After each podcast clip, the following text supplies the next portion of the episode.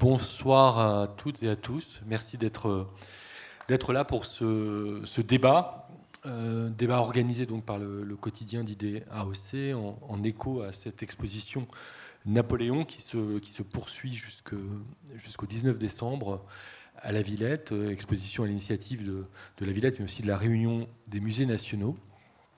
Euh, on, a, on a hésité quelque temps sur la, thématique de ce débat. On savait qu'on ferait un débat en écho euh, à l'exposition. Puis peu à peu euh, est apparue euh, l'idée, au-delà de Napoléon, et mais aussi avec le cas de Napoléon, l'idée de réfléchir à, la place qu'occupent les grands hommes, plus, rarement les grandes femmes, pour l'instant, non pas dans le, travail historique, dans le travail des historiens et des historiennes, mais dans le travail qui consiste à, partager cette connaissance historique, dans le travail de, passage, de, vulgarisation, de partage euh, de l'histoire. D'où le titre de, ce débat, des grands hommes, comment on partage l'histoire, clin d'œil à, comment on écrit l'histoire, mais on a voulu aussi l'élargir à la question des grandes dates, parce qu'il nous semblait que, euh, au fond, c'est par ces deux grandes catégories que souvent on est entré dans l'histoire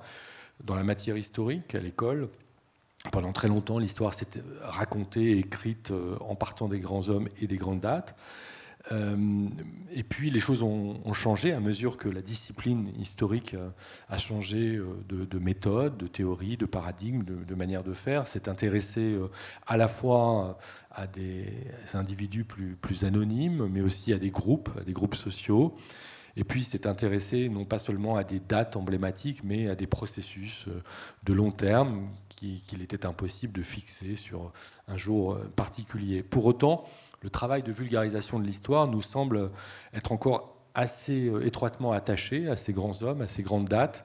Peut-être même qu'ils font retour d'une certaine façon.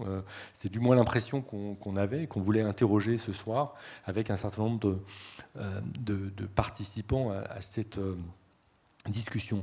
Non pas que ce soit nécessairement euh, contradictoire. En, me reposant cette question, j'ai aussi pensé par exemple aux, contributions absolument euh, essentielles d'un sociologue euh, historien d'une certaine façon, Norbert Elias, euh, qui à la fois a, travaillé sur des processus de très long cours et en même temps s'est intéressé euh, au génie de, Mozart, par exemple, a donc des singularités, des individualités.